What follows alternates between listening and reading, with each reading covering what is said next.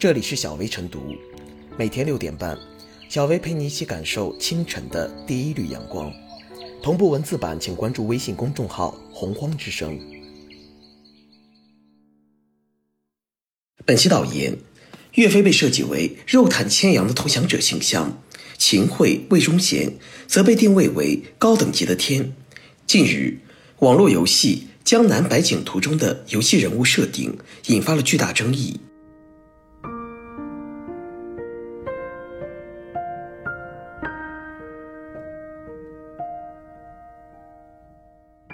非肉袒牵羊，游戏世界里细说也不能胡说。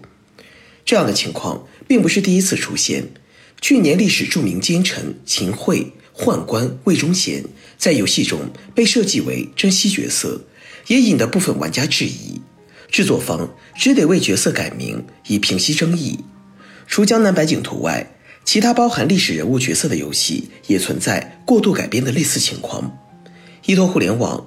游戏的受众年龄段十分广泛，王者荣耀等游戏甚至拥有稳定的儿童用户群体。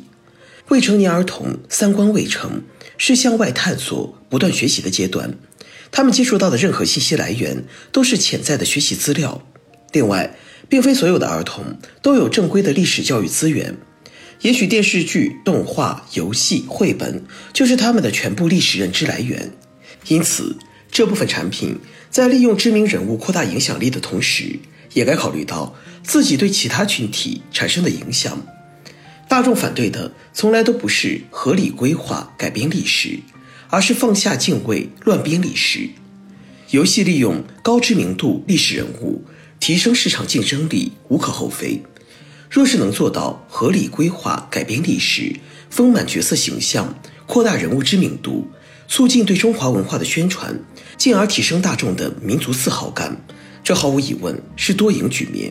然而，一旦过度改编，丢失了对人物的尊重、对历史的敬畏，胡说野史，洗刷玩家对历史的正确认知，重塑虚假历史，这不仅是游戏设计能力水平的深刻暴露，更是对中华文化根基的一次绞杀。虚拟世界并非不能建立自己的世界观，只是。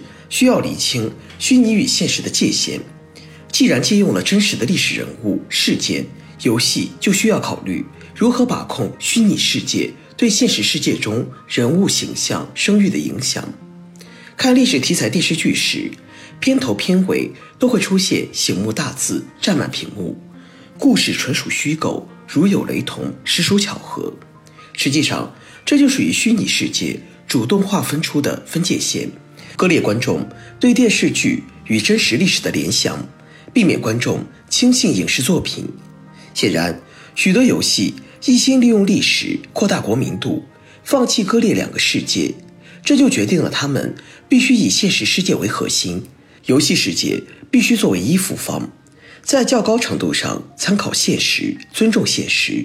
高度反现实游戏威胁的不只是个人认知，更是文化社会的摧毁剂。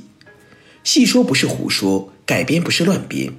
不仅是游戏，其他涉及构造虚拟世界的产品，都需要认清自己的定位和影响力，确立现实与虚拟的关系，以更严谨的态度设计产品，主动承担起为现实世界服务的社会责任。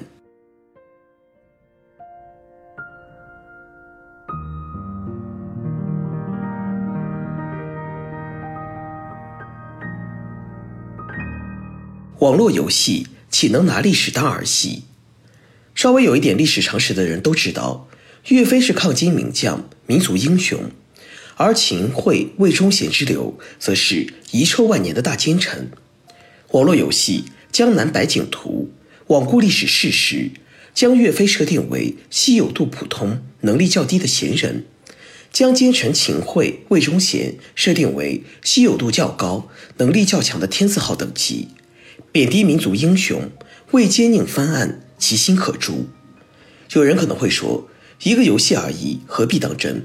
不错，网络游戏不是历史教科书。一些游戏为了吸引眼球出奇招，从商业的角度来说可以理解。但是史实就是史实，不能任由人们打扮。像《江南百景图》这样的游戏人物设置，善恶不分，中间不变，正如网友评价的那样，是暗戳戳搞历史虚无主义。网络游戏的相当一部分玩家是青少年，这款江南百景图的年龄分级就是四岁加，一群对历史还缺乏认知的孩子，当他们还不知道岳飞和秦桧的背景时，很容易被游戏的角色设定所误导。历史必须尊重，英雄不容抹黑。中国历史研究院官方微博的评论可谓一针见血。如果青少年接触的是扭曲的历史，那么。历史将不成为其历史，民族记忆也将走向破碎与虚无。游戏虽小，意义不小；历史虽重，自轻则无。不管是单纯为了博眼球赚钱，还是真的别有用心，《江南百景图》这样的游戏人物设置显然都是不合适、不恰当的。对于《江南百景图》之类不尊重历史的网络游戏，需要有人站出来大声说不。当玩家对其敬而远之。当不尊重历史、抹黑英雄的网络游戏无钱可赚，那些既想赚钱又别有用心的黑心商家才会体会到不尊重历史之痛。虽是游戏，也不能拿历史当儿戏。历史不容篡改，肆意篡改历史的网络游戏要治。从根源上对跑偏了的网络游戏说不，远比问题出现了之后再治理的成本要低。以审核制度倒逼网络游戏创作。让心怀叵测的网络游戏无市场，让真正优秀的精品力作涌现，这对网络游戏行业的健康发展是好事，对于捍卫守护一个民族的历史也极为必要。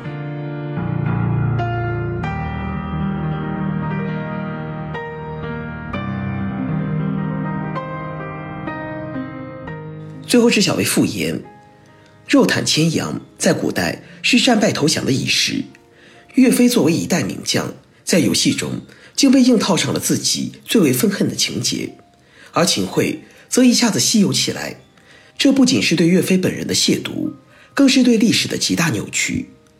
游戏承载着消遣娱乐的功能，其可以有内容创意、背景设定，但绝不能丢了最基本的三观：英雄不容侮辱，历史不容游戏。那些视历史为商机的游戏开发者必须认清。利益之上还有责任，创意之上还有底线。同时，这也提醒着相关部门要加强监督，对价值导向严重偏差甚至侮辱英雄的内容必须查处严惩，倒逼企业平台还扬起敬畏之心。